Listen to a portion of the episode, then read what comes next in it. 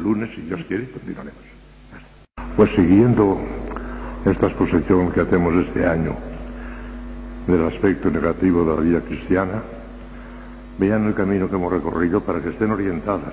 A mí me gusta mucho, cuando se habla de geografía, enseñar el mapa mundi, para ver que una cosa está en Asia, otra está en América y otra está en África.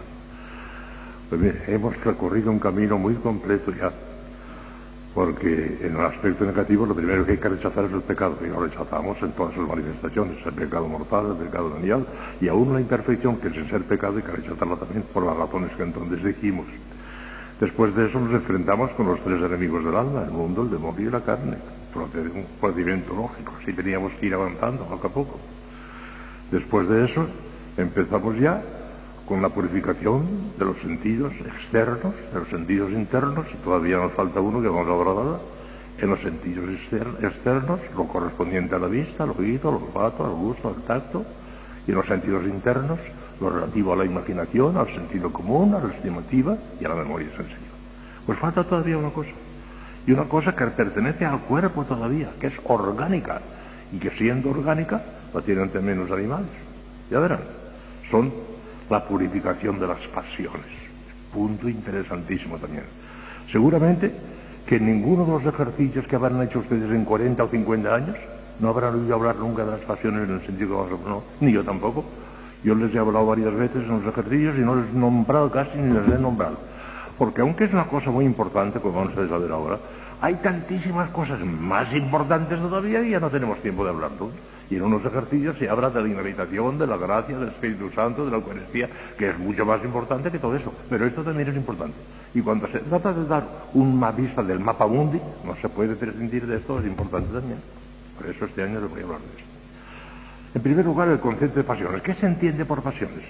La inmensa mayoría de la gente tiene un concepto equivocado, como lo tenía también del sentido común.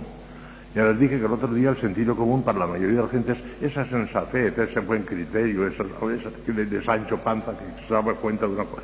No, el sentido común es aquel sentido interno que reúne los datos de todos los indios. Ya expliqué eso. Pues con las pasiones ocurre igual.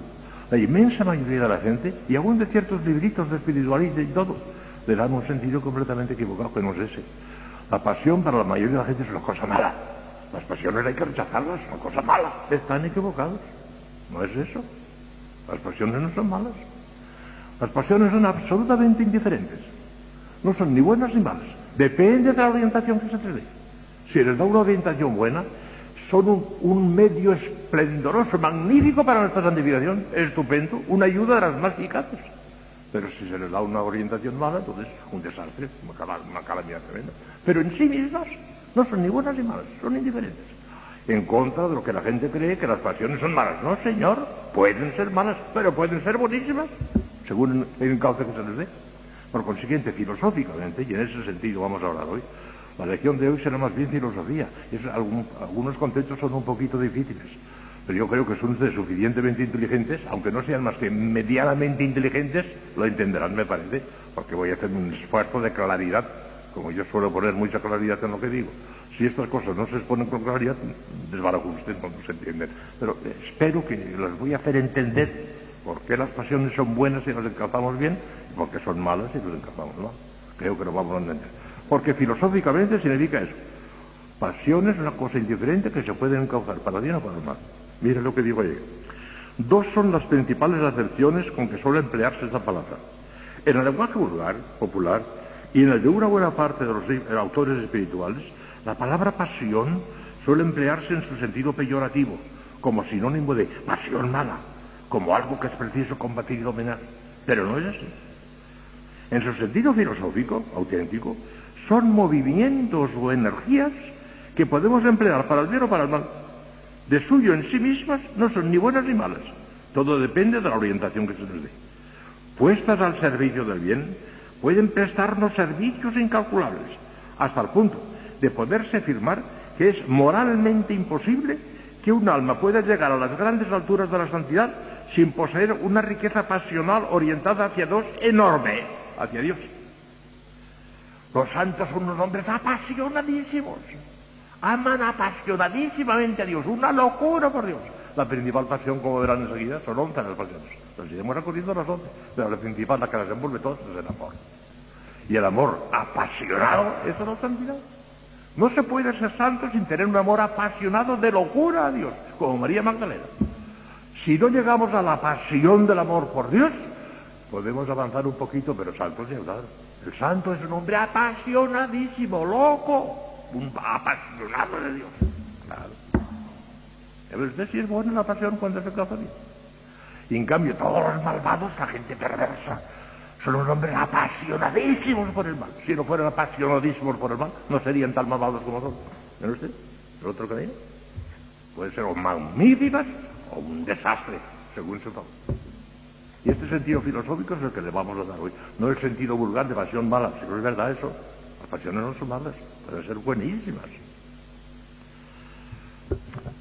Las pasiones residen en el apetito sensitivo. Y esto es filosofía pura y aquí voy a hacer un esfuerzo de claridad porque seguramente que no habrán oído hablar, al menos con claridad, de lo que les voy a decir. Y si no entienden esto del apetito sensitivo, no entenderán las pasiones. Miren, miren. Aquí pongo, examinada ya la purificación activa de los sentidos externos e internos, se impone ahora el estudio de la reforma y encauzamiento de esa otra gran fuerza orgánica que es el apetito sensitivo, donde tienen su asiento las pasiones. Miren, en nuestro organismo y en el de los animales. Los animales tienen pasiones también. Y las tienen fantásticas algunos. En algunas de esas pasiones nos superan a nosotros. En la memoria, por ejemplo, que también es una pasión, y verán ustedes aquí, tiene una memoria fantástica algunos animales. Los elefantes se acuerdan, por ejemplo, si se hace alguna injuria, al ocurrió en Barcelona muchas veces, una persona que le hizo una injuria a un elefante en el en el, donde están los animales, no recuerdo la palabra ¿eh? ¿Eh? en el zoo. ¿eh? Y al cabo de unos años volvió otra vez y el animal, el elefante que vio a aquella persona que había hecho aquella encuria, que le tiró una piedra no sé qué, se retiró a su caseta y llenó la trompa hasta más no poder de agua y pi, pi, pi, Se acordaba perfectísimamente. Los perros tienen una memoria fantástica, se acuerdan perfectamente. Una de las, de las, de las pasiones más fuertes, ya la hablaremos, es la tristeza. Es lo contrario del gozo, que es otra pasión. El gozo es uno, la tristeza es otra. Bueno, los animales tienen esas pasiones fuertísimas. El perro, cuando ve la llegada a su amo, salta, brinca, tiene una alegría tremenda, un gozo tremendo, se le ve claramente que tiene esa pasión.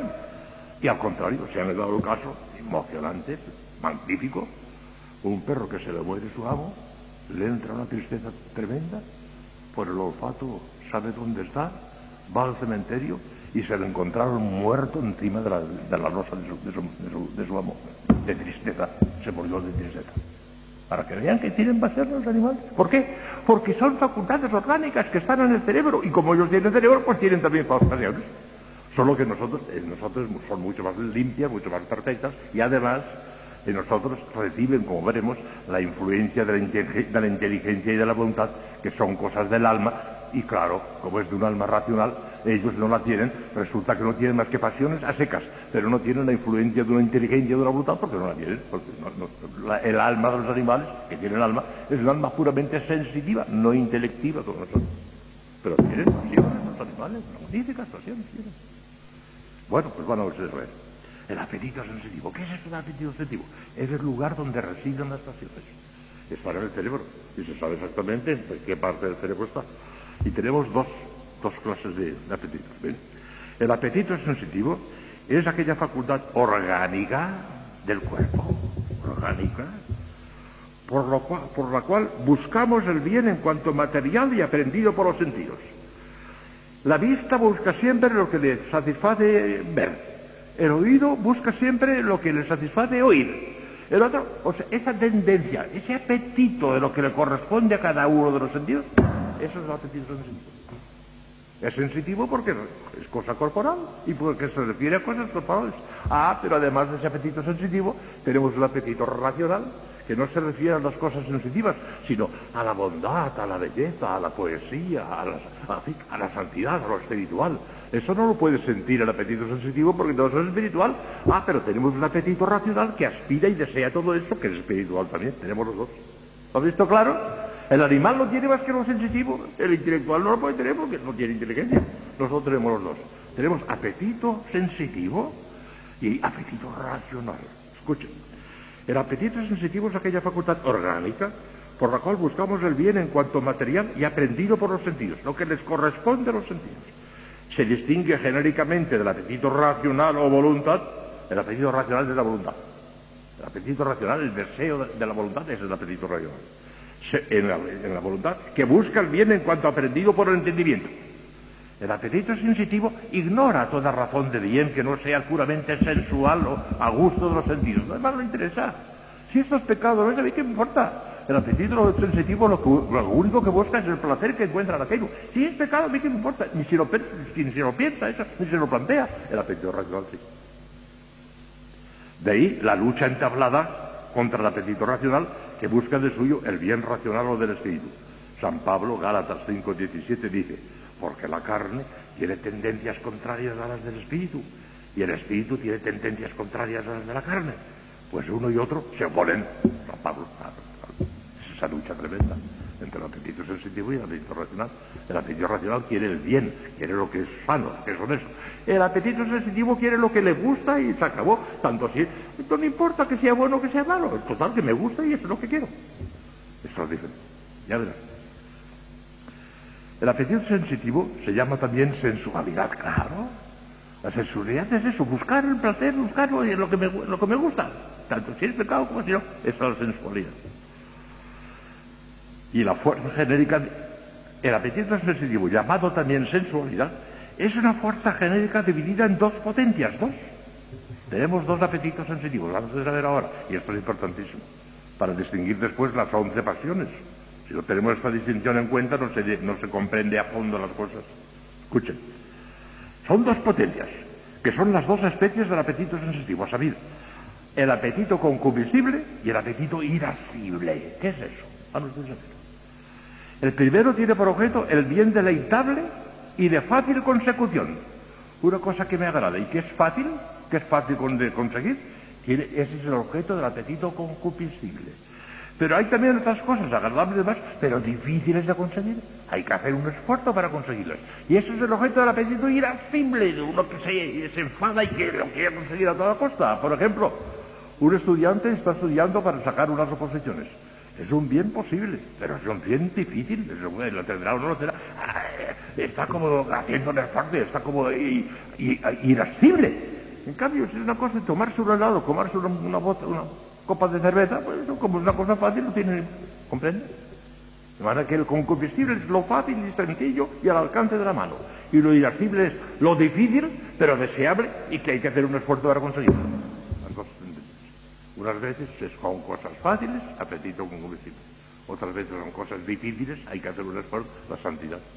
Hay que hacer un gran esfuerzo, es objeto al apetito irascible. En cuanto esas mortificaciones puramente sensitivas que tenemos que hacer, porque el apetito en sí mismo no sabe nada de santidad, ya se lo he explicado antes. Pero eh, para llegar a la santidad, el apetito combustible tiene que reprimirse y el apetito irascible tiene que hacer muchos actos de mortificación y cosas, o sea, que repercute también en el Pero ellos no saben nada de santidad, el apetito no sabe nada de santidad, ya se lo he explicado antes. Si no me entienden ni las vías, yo no puedo hacer un esfuerzo de mayor claridad. Esto es difícil, es filosofía. La filosofía tiene puntos muy evidentes. Pero vamos, por una persona un poco inteligente, pues comprende estas cosas. Y esto tiene... Es, que son curiosidades, son curiosidades. Ya verán la importancia que tienen para las pasiones todo esto. De concubistible y irascible. Tiene mucha importancia. El primero tiene por objeto el bien deleitable y de fácil consecución. El segundo, el bien arduo y difícil de alcanzar. Y estas dos inclinaciones no pueden reducirse a un principio único o en especie átoma, sino que arguyen forzosamente dos potencias realmente distintas. El apetito con combustible es una potencia y el apetito irascible es otra potencia distinta. El entendimiento y la voluntad pueden influir e influyen de hecho sobre el apetito sensitivo, pero de una manera no despótica, como sobre las manos o los pies que se mueven sin resistencia al imperio de la propia voluntad, ah, no, sino solamente con un imperio político, como el de un jefe sobre un súbdito que puede resistir al mandato de su, superior. El otro día yo le digo a mi hermano, ciérrate, y a la fuerza se cierra porque lo he ordenado yo. Me obedece. Ah, pero yo le digo a la imaginación, por ejemplo, le digo al apetito con combustible, eh, reférate, no me da la gana. No quiere. No tengo imperio despótico sobre los apetitos sensitivos, sino solamente político y haciendo un esfuerzo. Los diferentes movimientos del apetito sensitivo hacia el bien aprendido por los sentidos dan origen a las pasiones. Y enseguida vamos a hablar de ellas, verán qué cosa más bonita. Regular y purificar el funcionamiento de estas equivale pues a la regulación y purificación del apetito sensitivo, que es lo que estamos buscando, regular el apetito sensitivo. Se regula el apetito sensitivo regulando las pasiones, que es la siguiente. ¿Van a ver ahora? Y esto les dará más luz. A medida que vayamos a verán más claro lo que son pasiones y cómo funcionan. Las pasiones, la definición filosófica es esta, que la definición sí, acaso no los diga mucho, pero después con explicación lo verán claro. Las pasiones no son otra cosa que el movimiento del apetito nacido de la tensión del bien o del mal, sensible, porque estamos en lo orgánico, estamos en lo sensible, con cierta conmoción refleja más o menos intensa en el organismo, siempre. Una pasión siempre tiene cierta se refleja, tiene cierta conmoción en el propio organismo. Van ustedes a ver algunos ejemplos. El movimiento pasional propiamente dicho siempre suele ser intenso. No sería pasión si no fuera intenso. Las pasiones son intensas. De ahí esa conmoción orgánica que de él se deriva como una consecuencia natural. Y así, por ejemplo, la ira enciende el rostro de indignación y pone en tensión los nervios. El miedo, que es otra pasión como veremos, hace palidecer. Algunas personas de miedo se ponen blancos, palidecen de miedo. El amor, que es la principal de todas, ensancha el corazón. El temor lo encoge. El temor es otra pasión, ya. O sea que repercuten en el organismo las pasiones. ¿sí? Más o menos, ahora lo digo yo, con todo, la intensidad de esa conmoción no es siempre uníforme uniforme. Dependerá en cada caso de la constitución fisiológica del hombre, de la brusquedad de la sacudida pasional y del mayor o menor dominio que se tenga sobre sí mismo. Pero siempre hay una sacudida orgánica, siempre, siempre, siempre. Porque la pasión es intensa y lo intenso repercute. Ya. Número de pasiones. Enseguida verán ustedes que son once y por qué y que lo bonito que es esto. Ya verán. San Juan de la Cruz sigue la clasificación de, un, de Boecio, que es otro filósofo, pero San Juan de la Cruz es que no quiso examinar las once porque para el plan que de él se trazó le bastaban las cuatro principales y, a esa se reduce. Pero no porque sean las únicas. San Juan de la Cruz describe las pasiones magistralmente. En la subida al Monte Calvero describe las pasiones magistralmente. Pero se, reduce a cuatro. Porque para su plan le faltaban esas. Pero en realidad, si queremos ser exhaustivos, no son cuatro, son once. Y verán por qué. Es clásica la división escolástica que señala once pasiones. Seis pertenecientes al apetito con combustible, verán enseguida por qué. Y cinco al apetito irascible. Ya les acabo de explicar qué es con combustible, qué es irascible. Con combustible, lo fácil de, conseguir. Irascible, lo difícil de conseguir. Vamos a ver cuáles son las seis que están en el apetito con combustible. Lo verán ustedes muy claramente. Hemos dicho que la pasión tiende hacia un bien, deleitable o racional, según sea apetito sensitivo o apetito racional. Bueno, vamos ahora al apetito sensitivo porque estamos hablando de pasiones. El bien, en cuanto una cosa aparece ante nuestra cabeza, ante nuestra imaginación, ante nuestro pensamiento, como que nos llamar, más que, más que nada ante nuestra memoria y ante nuestra imaginación, porque estamos en el orden sensitivo, cuando aparece una cosa como buena, excita en nosotros el amor. Es la principal pasión de todos. Pero ah, ese amor puede ser de muchas clases y ya verán ustedes. El mal opuesto al bien excita en nosotros el odio. Es la pasión contraria al amor. El bien excita en nosotros el amor. El mal excita el odio. Aún el mal sensitivo. Una persona que sabe que aquello le perjudica sensiblemente, que le produce un dolor, no lo quiere, lo rechaza. No quiere el dolor. Y eso por eso nos hace tanto daño el no tener amor al sufrimiento, porque no queremos el dolor, lo rechazamos. El dolor no lo queremos. ¿No? Queremos lo que nos satisface, lo que nos agrada y el dolor lo echamos. En las dos primeras pasiones. El, bien que nos atrae, amor. El mal que nos repele, odio. Ah, pero el bien, el bien. El bien puede ser futuro. Una cosa que no la tenemos todavía. ¿Qué pasará entonces? Ante un bien futuro que no tenemos todavía, se cita el deseo. El deseo es otra, otra expresión. El desear el bien futuro. Si ya lo tuviéramos, no tendríamos deseos y ya lo tenemos. Cuando tenemos deseos porque no lo tenemos todavía, pero estamos deseando. La tercera pasión es el deseo. El mal futuro Nos amenaza un mal, nos amenaza un peligro. No ha caído todavía sobre nosotros, pero vemos que nos amenaza un peligro. ¿Qué podemos hacer? ¿Qué pasión necesitará? ¿La fuga? ¿La fuga? ¿La versión? A ver si podemos evitarlo. La fuga es la cuarta pasión. A ver si podemos evitar el mal que nos amenaza. No lo tenemos todavía, pero nos amenaza. A ver si huimos. La huida, la fuga. Una pasión. El bien presente, cuando ya lo tenemos, antes era futuro. Y al ser futuro, era el deseo. Pero cuando ya viene a nosotros y lo tenemos, entonces ya no es el deseo, ya lo tenemos. Entonces, ¿qué es? Gozo. Cuando tenemos el bien que aspirábamos a él, gozo. La, la quinta pasión es el gozo, que es el saborear el bien que ya lo tenemos. Ya no lo deseamos, porque ya lo tenemos. Entonces ya no es deseo, es gozo.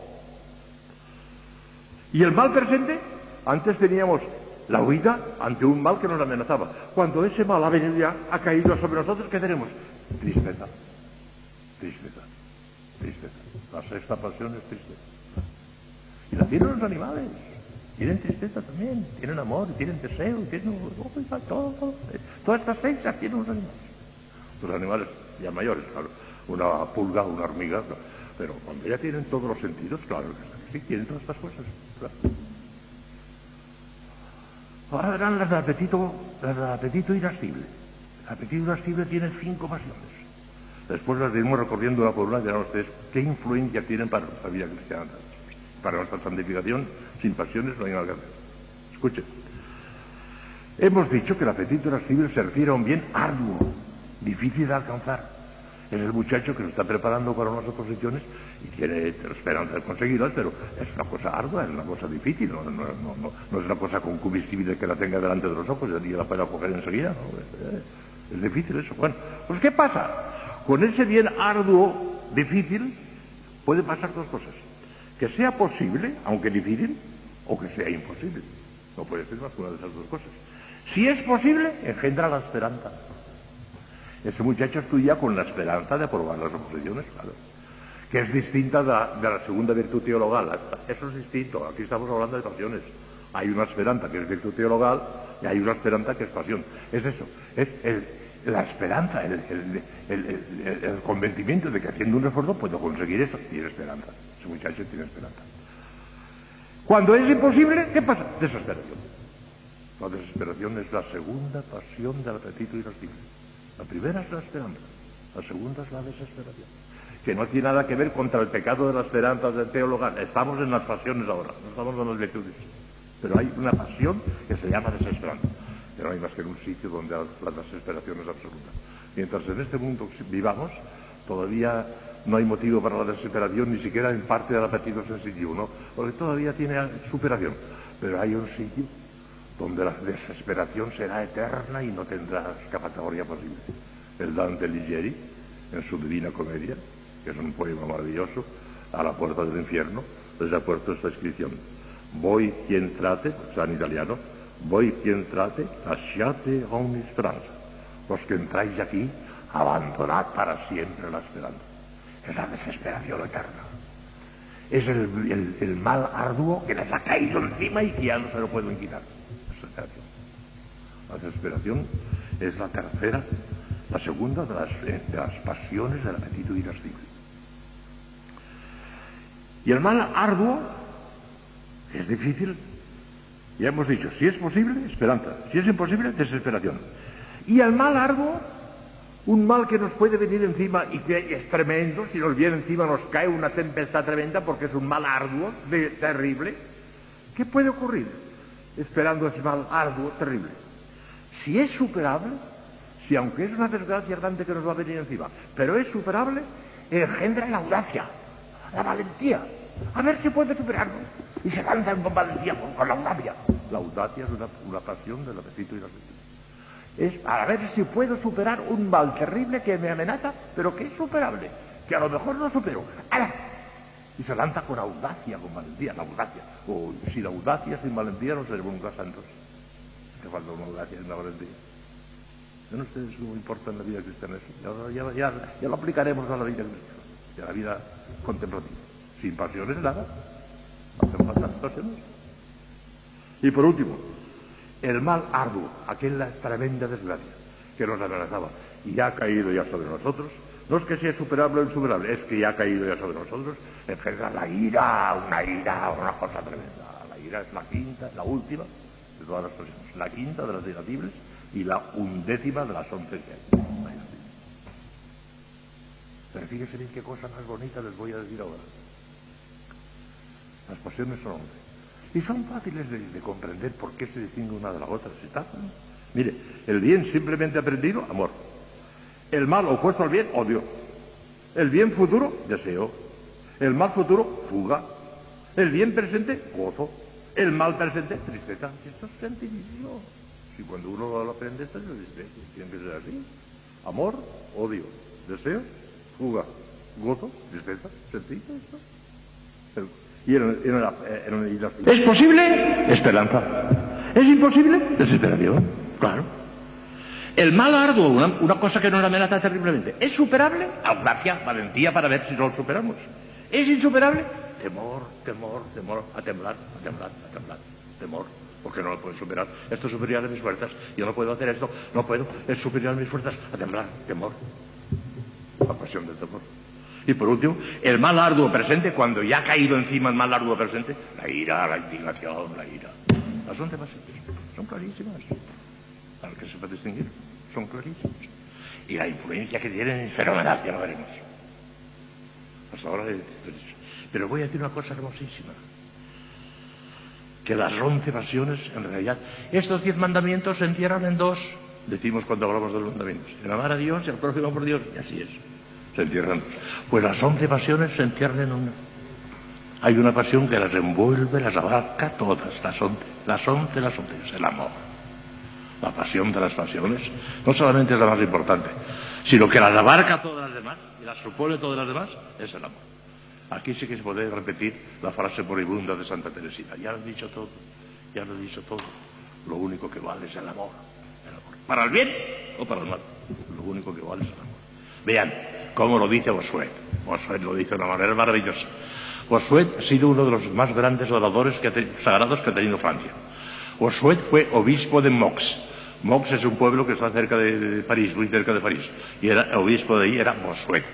Bosuet, el más grande orador de Francia, junto con nuestro padre la Cordera. Nuestro padre la Cordera y Bosuet son los dos grandes oradores sagrados de, Francia. Bueno, pues Bosuet tiene un párrafo maravilloso hablando cómo el amor resume y compendia las once pasiones. Todas. Escuchen a Bosuet. Entre, entre comillas, palabras de Bosuet. Verán qué cosa más hermosa.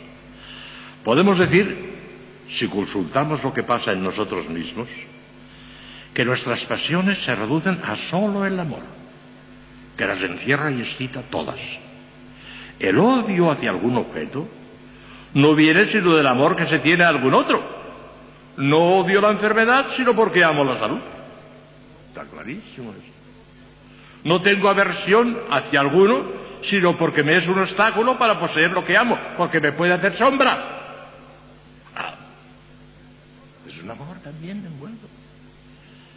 El deseo no es más que un amor que se extiende a un bien que no se posee todavía. Así como el gozo es un amor que se apega al bien poseído, lo saborea, ya lo tiene. Amor de algo que ya se tiene. La fuga y la tristeza son un amor que se aleja del mal, que le privaría de su bien y que le aflige. La audacia la valentía de superar ese mal que nos amenaza. Es un amor que emprende para poseer el objeto amado lo que hay de más difícil, lo más fácil y más terrible, lo emprende con valentía, a ver si lo supero. Y el temor es un amor que viéndose amenazado de perder lo que busca, se atormenta por este peligro. El amor. La esperanza es un amor que confía poseer el objeto amado. Y la desesperación es un amor desolado al verse privado para siempre de él, lo que le causa un abatimiento del que no se puede levantar. La ira es un amor irritado al ver que se le quiere quitar su bien y se esfuerza en defenderlo. En fin, suprimir el amor, ya no hay pasiones. Ponerlo, ya han nacido todas. La que es la importancia de pero claro, ya padre, todo eso es una teoría preciosa, pero teoría. ¿Qué tenemos que hacer para impactar esas pasiones? Ahora viene un operativo. Pero me parece que ya no tenemos tiempo. Exactamente son las siete en punto. La cual, hoy ha sido una lección teórica, pero que era necesaria. Mañana será una lección práctica. ¿Qué tenemos que hacer para encauzar cada una de esas em, pasiones? ¿Qué tenemos que hacer? Mañana. Bueno, pues vamos a